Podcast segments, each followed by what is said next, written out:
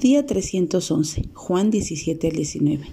Hoy leemos sobre la traición, el arresto de Jesús, la negación de Pedro, el juicio de Jesús ante el sacerdote y Pilatos, su crucifixión y sepultura. Todos estos hechos históricos ocurrieron tal y cual fueron planificados por Dios desde antes de la fundación del mundo.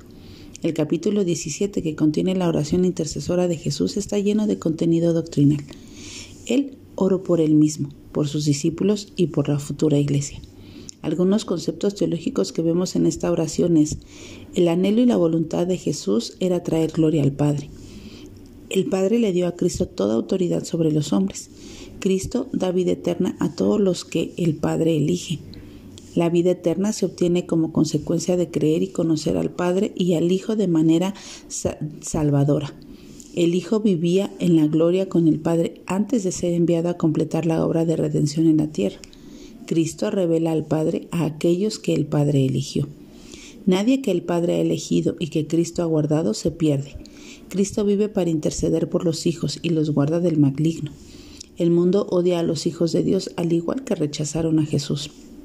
Al igual que Jesús, los hijos de Dios no pertenecen a este mundo, pero han sido enviados al mundo para darlo a conocer. Los hijos de Dios son lavados y santificados por la palabra de Dios. La santificación del creyente es directamente proporcional a su relación con la palabra de Dios.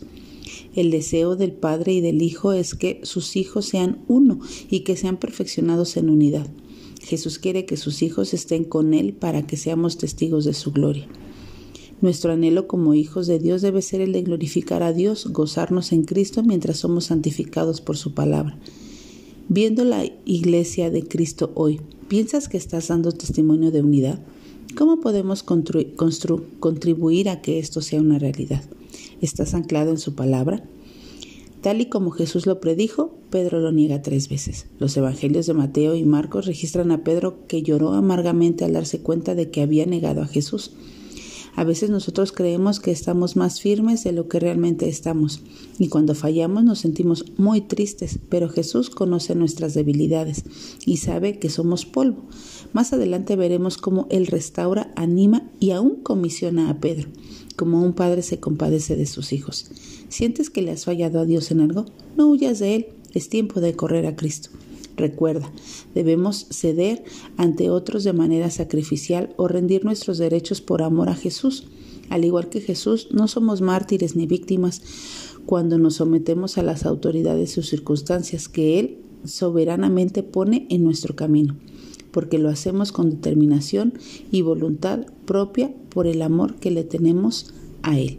Todos pecamos y nos hemos hecho enemigos de Dios.